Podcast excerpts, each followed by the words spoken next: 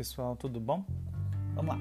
É, hoje a nossa aula é sobre pontuação, certo? E é o seguinte: é o ponto de interrogação e ponto de exclamação como ferramenta de sentido, ok? Então eu gostaria que vocês já preparassem e acompanhassem aí é, a aula. Gostaria que vocês fizessem duas coisas, tá?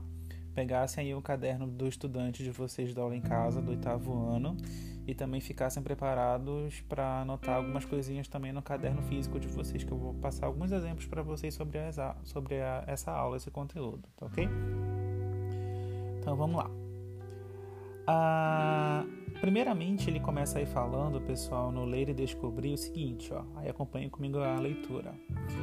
A pontuação indica na escrita as várias possibilidades de entonação da fala, além de ajudar na expressão de pensamentos, sentidos e emoções, tornando mais clara e precisa a compreensão do texto.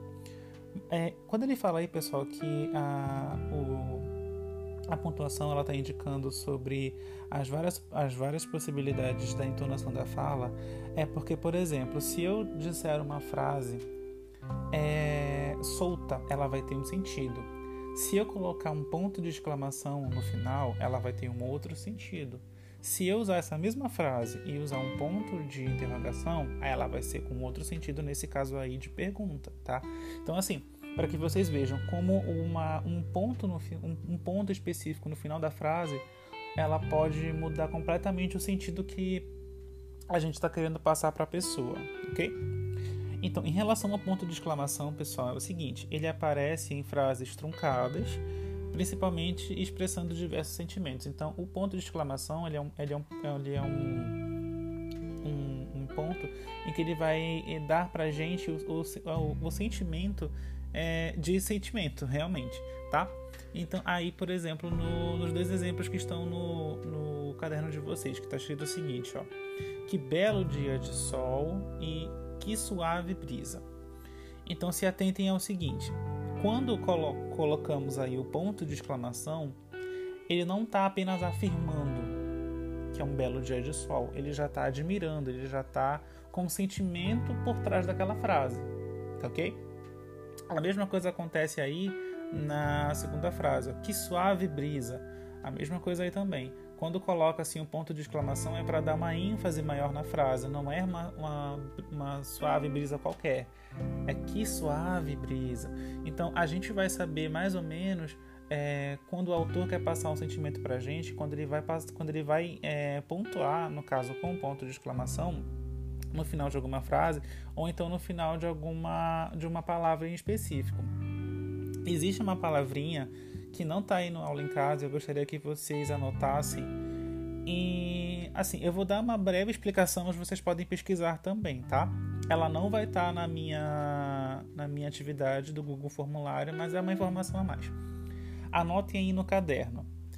Interjeição. Repetindo aí, interjeição.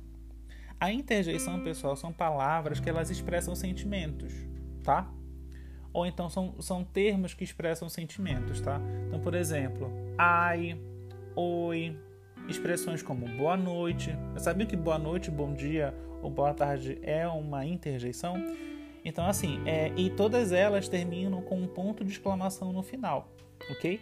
Então, é para que vocês vejam que existe na língua portuguesa uma classe de palavras em que ela funciona para o próprio sentimento, tá? É, e é claro que, dependendo da frase que eu puder, em que eu quiser é, dar uma ênfase maior naquele sentido, eu posso lá colocar um ponto de exclamação no final, certo?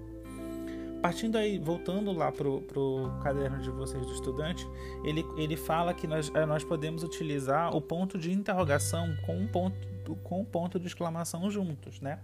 Aí, no caso, para a gente poder fazer perguntas retóricas. Então, por exemplo, quando vocês se depararem com um ponto de interrogação e um ponto de exclamação, é uma pergunta como se fosse com algum tipo de é, surpresa logo na sequência. Aí, no caso, no caderno do estudante, quando ele diz assim, ó, o quê? Como isso foi acontecer? Ou seja, não, não foi uma pergunta qualquer. Por exemplo, eu vou entonar das duas formas, tá? No caso, sem um ponto de exclamação e na sequência com um ponto de exclamação. Tá? O que? Como isso foi acontecer? agora com o ponto de exclamação entonado para vocês, para que vocês vejam. O que? Como, for, como isso foi acontecer?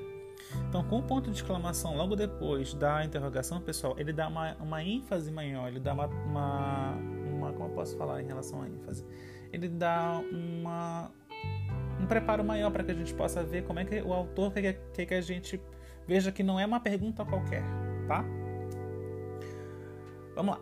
Partindo aí para baixo, pessoal, quando ele fala em relação a que o ponto de exclamação ele pode aparecer duplicado, triplicado, e que na verdade o ponto de exclamação vai depender muito do autor. Ele pode escrever três pontos de exclamação na sequência, ou ele pode, se ele estiver afim, escrever um milhão de pontos de um milhão de pontos de, de pontos de exclamações na sequência. Tudo vai depender da vontade da pessoa. Então, por exemplo, é, aí na segunda frase, que é o amei, ele diz assim, ó, amei, contem comigo, que ideia fantástica. Quando ele utiliza os três pontos de exclamação, ele está dando uma ênfase maior ainda, como eu expliquei para vocês. O ponto de exclamação já é para dar uma ênfase. Quando ele repete, é para dar mais ênfase ainda para aquela frase que ele está querendo destacar. Então não é um amei qualquer.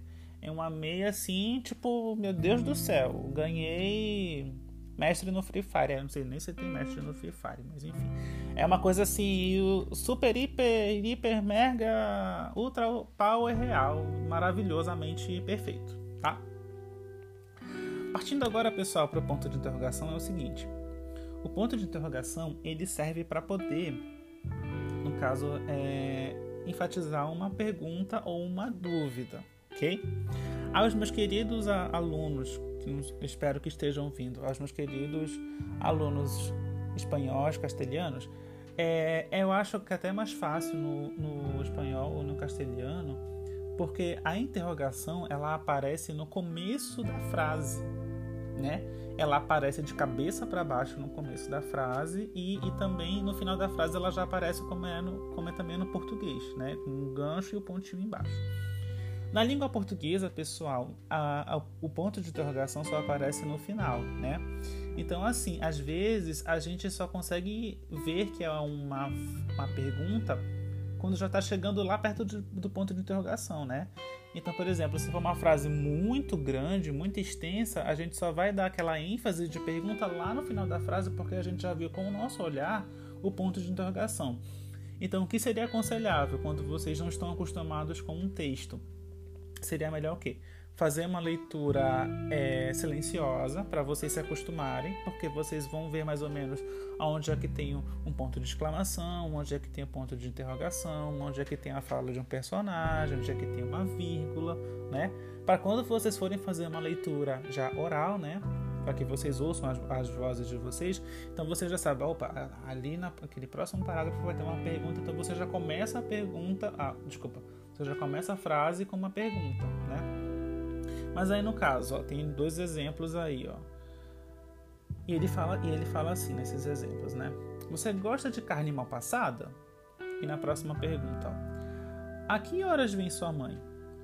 Então, é, quando utiliza-se o ponto de interrogação é para você dar o quê? Para você dar uma ênfase ou de dúvida ou de pergunta, certo? Quando ele, ele, ele aí no caderno digital de vocês, pessoal, ele fala que quando a gente utiliza o ponto de interrogação com as reticências, que são esses três pontinhos, ele dá uma ideia de dúvida ou incerteza, ou também pode indicar uma surpresa ou uma indignação. No caso das reticências, é uma dúvida, tá? Então, quando ele fala bem assim, ó, e agora? O que poderemos fazer agora? Se vocês lembram das reticências, as, as reticências elas servem para poder omitir aquilo que o autor tem para falar, tá? É, então, por exemplo, se eu falasse bem assim, eu quero reticências. Eu quero o quê? Aí vai ficar na cabeça de cada um, né? Aí se depois lá no decorrer do meu texto eu volte a falar ah, o que realmente eu quero, aí aquelas reticências que estavam lá vai ter uma continuidade. Mas se eu também não quiser, não sou obrigado a, a escrever no texto, tá? Então perceba o seguinte: quando vocês se depararem com um ponto de interrogação com as reticências na sequência, ela dá uma ideia de dúvida, ok? partindo aí, pessoal, para o ponto de interrogação com ponto de exclamação, conforme já foi dito lá em cima, no caderno de vocês, dito não, né? já foi escrito lá em cima, digitalizado, ele indica uma surpresa ou uma indignação. Aí, no caso, no exemplo, ó, o que? Como isto foi acontecer? Ou seja, tem aquela pergunta, mas com um tom de surpresa, né?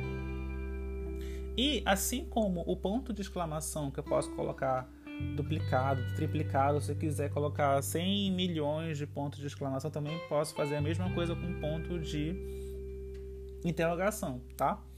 Também se eu quiser colocar 80 mil pontos de interrogação, eu posso. Aí tudo vai é, indicar que a pessoa está fazendo uma pergunta, que a pessoa está realmente muito curiosa para saber aquela resposta, né? Então aí no caso desses dois exemplos aí do caderno digital de vocês, ó. O que? Perguntaram cheios de espanto. E aí no outro exemplo, posso? Já é a terceira vez que peço isso. Então percebam o seguinte, que nessas duas frases, o ponto de interrogação, no caso os três pontos de interrogação, eles dão uma ideia que a pessoa realmente está muito enfatizada em querer saber o, o, o porquê daquela pergunta, tá?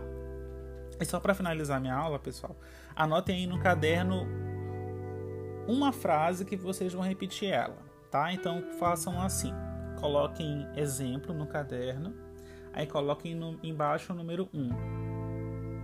Ok? Aí escreva aí do lado do número 1. Eu gosto de cachorro quente. Aí embaixo é, escrevam 2, não, no numeral 2, aí coloquem a mesma frase. Eu gosto de cachorro quente. E na terceira frase, a, e, na, e na outra linha, número 3, a mesma frase. Eu gosto de cachorro quente. Qualquer coisa, se vocês não tiverem terminado de escrever ainda, pausem e depois vocês retornem a ouvir o meu áudio, tá? Então vamos lá. Na primeira frase, vocês vão colocar no final um ponto. Só um ponto, ok? Na segunda frase, vocês vão colocar um ponto de exclamação. E na terceira frase vocês vão colocar um ponto de interrogação. É, acho que é isso, né? É, deve ter sido. Mas se não for, vocês coloquem assim: um, um, ponto final na primeira, um ponto de exclamação na segunda e um ponto de interrogação na terceira. Então vocês já vão ver com a mesma frase que vocês vão. A gente pode ter é, vários sentidos, ok? Então a primeira frase ela é dita a seguinte: eu gosto de cachorro quente. Ok? Na segunda, eu gosto de cachorro quente. Tem uma ênfase maior. E a terceira aí, eu gosto de cachorro quente. Já é uma pergunta. Então percebam o seguinte, que na primeira pessoal, se vocês quiserem até colocar entre parênteses, é uma afirmação. Ó, eu gosto de cachorro quente. Eu estou afirmando do que eu gosto, ok? Na segunda, eu já estou é, enfatizando para que a pessoa realmente saiba que eu gosto de cachorro quente. Eu gosto de cachorro quente, ok? E na terceira, por ter um ponto de interrogação, ela já é uma frase é, interrogativa, né? Já é uma pergunta, já é uma dúvida, ok?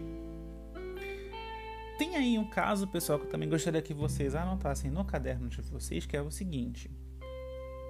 Anotem aí. Que são as frases, são perguntas indiretas, tá? Perguntas indiretas. Que elas vão constar, é, se eu não me engano, tem uma questão lá na atividade de vocês, certo? As perguntas indiretas, pessoal, elas acontecem no seguinte: é quando eu sei que a pessoa está perguntando, ela está perguntando, porém no final da frase ela não utiliza o ponto de interrogação. Ok? Ela não vai utilizar o ponto de interrogação. Então, anotem aí os três exemplos, tá? Então, o primeiro exemplo é o seguinte, ó, de pergunta indireta. Anotem aí. Até hoje não sei a cor do seu carro. Ponto. Aí a segunda frase. Gostaria de saber seu nome. E na terceira frase, sempre achei que você fosse torcedor daquele time. Então percebam o seguinte, pessoal, que aí nós temos perguntas indiretas, tá? É, a pessoa ela tá perguntando, mas ela não tá com aquela entonação de pergunta no final, ok? Então, quando isso acontece, a gente não é obrigado a utilizar o ponto de interrogação. Ele fica indispensável, tá? Aí no caso eu utilizo o que? Só um ponto no final da frase, ok? Mas se vocês forem ler de novo, eu vou repetir as frases, ó. E vocês vão ver que tem uma pergunta por trás, mas sem ter aquela entonação de pergunta, tá? Vamos lá. Até hoje não sei a cor do seu carro. Na segunda frase, gostaria de saber seu nome. E na terceira frase, sempre achei que você fosse torcedor daquele time. Então percebam que pelo contexto da frase eu consigo ver que aí são perguntas, porém não está diretamente, diretamente perguntando da pessoa aquilo. Ela só está dando uma indireta, ok? Então, pessoal, eu espero que tenha ficado um pouco claro esse conteúdo. Vocês já devem estar acostumados com ponto de exclamação e ponto de interrogação, porque são conteúdos que vocês veem praticamente a todo momento.